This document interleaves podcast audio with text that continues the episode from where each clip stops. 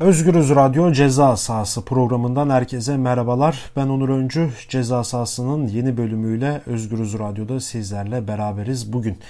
Evet bugün Türkiye'de aslında planladığımız Türkiye'deki Süper Lig'deki maçların değerlendirmesiydi. Lakin geçtiğimiz haftaya başlarken e, yani geçtiğimiz hafta yaptığımız Sergen Yalçın programından sonra bazı gelişmeler oldu Türkiye'de e, Türkiye'de 3. Lig 2. grupta mücadele eden Cizre Spor ligden çekildiğini duyurdu. E, ama içeriğine baktığımız zaman bu ligden çekilmenin kulüp başkanının da belirttiği gibi e, hakemlerin ayrımcı davranışları ve e, gittikleri deplasmanlardaki ırkçı tutumlar, rakip takım taraftarlarının tarafından yapılan ırkçı tutumlardan kaynaklı Cizre Spor ligden çekilme kararı aldı.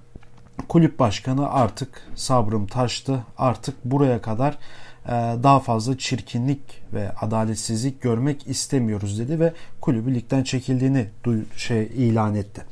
Evet bu aslında Türkiye'de spor camiasında normal şartlarda çok uzun konuşulması gereken bir konu. Lakin e, bunu biz e, medyada daha çok spor medyasında çok fazla görmedik.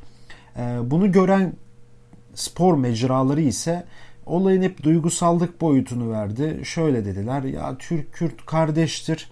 Yani bu takım ligden çekiliyor bakın duygusal da veda ediyorlar. Keşke çekilmeseler. Cizre renkleriyle bu ligde var olmaya keşke devam etse gibi.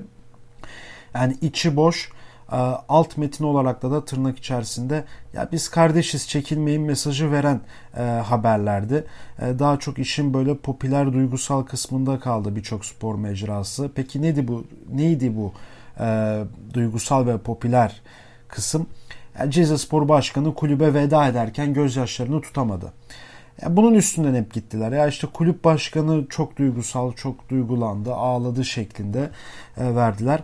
E, ve ben bugün ceza sahasında buraya hiç değinmeyeceğim. Lakin e, kısa bir giriş yaptım bu konu böyle bir e, böyle bir şey var diye. E, ama Türkiye'de ırkçılık her geçen gün spor camiasında e, yükselerek devam ediyor. E, Türkiye bilindiği gibi bir çözüm sürecinden geçti ve bu çözüm sürecinden sonra e, 2016'dan sonra 2016 ve sonrası özellikle Türkiye'nin güvenlikçi politikaları e, spora da yansıdı. Tabi bu güvenlikçi politikaların spora yansıması e, ülkenin batı kısmında değil daha çok doğu kısmında olan bir şeydi. Hatırlayacaksınız. Ahmet Spor bayağı ciddi problemler yaşamıştı. Gittikleri deplasmanlarda gerek yönet, rakip takımın yöneticileri, başkanı, üyeleri tarafından gerekse tribünleri tarafından sayısız kez e, şiddete maruz kalmıştı Ahmet Spor.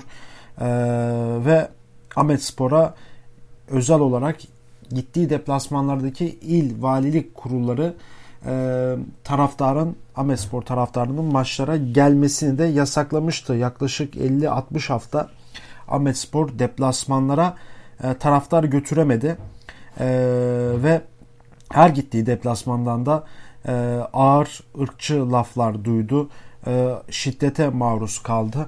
Tam aslında bir nevi e, 2019-20 sezonunda yani evet artık oluyor ama fazla olmuyor dediğimiz bir dönemde Cize Spor'un yaşadıkları artık e, Kürt takımları açısından bardağa taşıran son damlalardan biri oldu.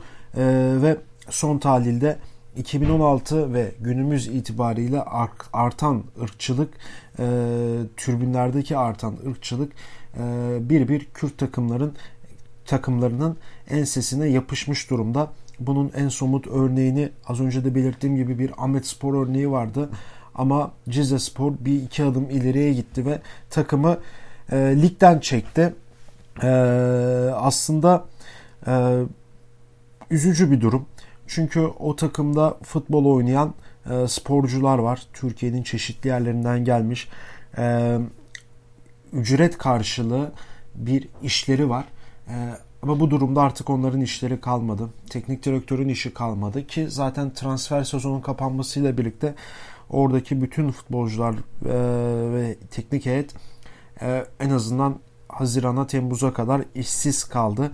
E, kaldı ki bu ülkenin bu taraftarın, Cizre taraftarının, 80 bin nüfuslu bir şehrin taraftarının e, kendi takımını desteklemekten yoksun bırakıldı. E, ligden çekme kararı doğru bir karar mıydı? Tartışılır ama benim fikrim kesinlikle ligden çekilme olmamasıydı. E, lakin ama kulüp başkanının belirttiği gibi artık e, boğazımıza kadar geldi. Artık daha bunları da yaşamak istemiyoruz. Artık onur kırıcı olmaya başladı dedi ve takımı ligden çekti. Aslında bir yerde anlaşılabilir bir şey. E, biz daha çok bu durumları böyle çok içselleştiremediğimizden kaynaklı e, bir dış yorum olarak hep değerlendiriyoruz, yorumluyoruz. Ama e, bunların muhatapları bunu birinci dereceden yaşayan insanlar artık sabretme yeteneğini de bir yerde kaybedebiliyor ve bu da topyekün bir kulübün artık pes etmesi anlamına geliyor ki öyle de oldu. Cizre'nin ligden çekilmesi. Ee, peki bu nasıl önlenir? Yani bizim aslında burada dış yorum olarak, dış ses olarak dışarıdan gördüğümüz bir mesele. Yani biz İstanbul'da, İzmir'de, Ankara'da, Bursa'da, Manisa'da yaşayan insanlar olarak e, bunu nasıl engelleriz? Bu konuşulmalı, bu tartışmalı. Artık politikacıların da burada devreye girmesi gerekiyor. Yani bunu bir tek sırf bölge takımı diye, Kürt takımı diye HDP'nin ön plana çıkarıp soru önergeleri vermeleri yetmez ya da Cumhuriyet Halk Partisi'ndeki bazı milletvekillerinin Kürt milletvekillerinin soru önergesi vermeleriyle yetmez. Evet futbolda ciddi bir ayrımcılık var. Futbolda ciddi bir e, usulsüzlük var. Bunu artık biz hepimiz görebiliyoruz. Özellikle de e, bu sezon biz gerek Süper Lig'de gerek ise alt liglerde e, futbolun ne kadar artık çürümüş olduğunu net bir şekilde görebiliyoruz.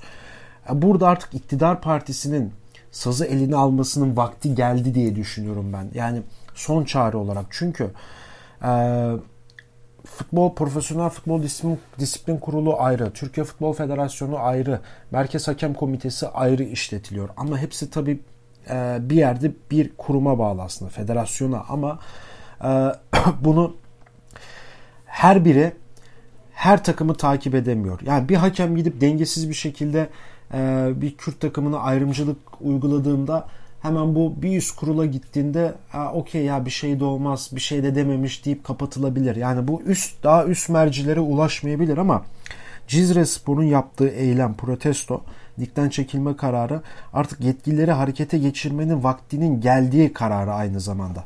Artık bununla ilgili ciddi anlamda üst mercilerin harekete geçmesi ve artık Cize Spor'a yapılan başka bir takıma yapılmaması için artık önlem alması gerekiyor. İşte Kızıltepe'ye örnek alması gerekiyor. Ahmet Spor'a karşı örne, önlem alması gerekiyor. Dersim Spor'a, Siirt'e, Bitlis'e, Mardin'e birçok Kürt takımına Van Spor'a karşı önlem alması gerekiyor.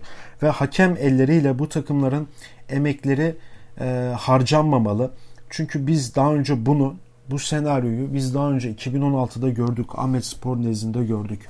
Özellikle 16-17 sezonunda hatırlar mısınız bilmiyorum ama Ahmet Spor ikinci lig beyaz gruptan e, bir üst lige çıkmak için e, mücadele etti. Ve aslında son 3-4 haftaya lider girdiği bir pozisyondan bir anda 3. sıraya kadar geriledi. O dönem ciddi derecede hakem hataları vardı. Bunlar somut olarak belgelendi, kanıtlandı, görüldü.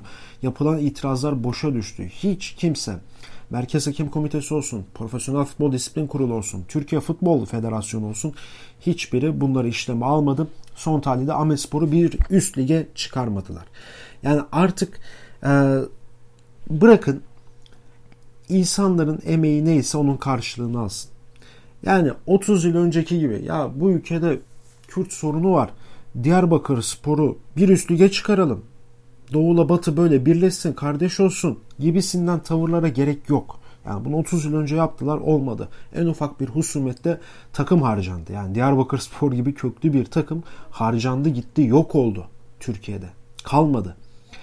Ya bırakın emekleriyle insanlar mücadele etsin. Çıkabiliyorsa çıksın, çıkamıyorsa çıkamasın, düşüyorsa da düşsün. Ama artık bilsinler ki e, Yolsuzluk yok, usulsüzlük yok, ayrımcılık yok, ırkçılık yok. Bunları bilmeleri en azından e, adil olacaktır diye düşünüyorum.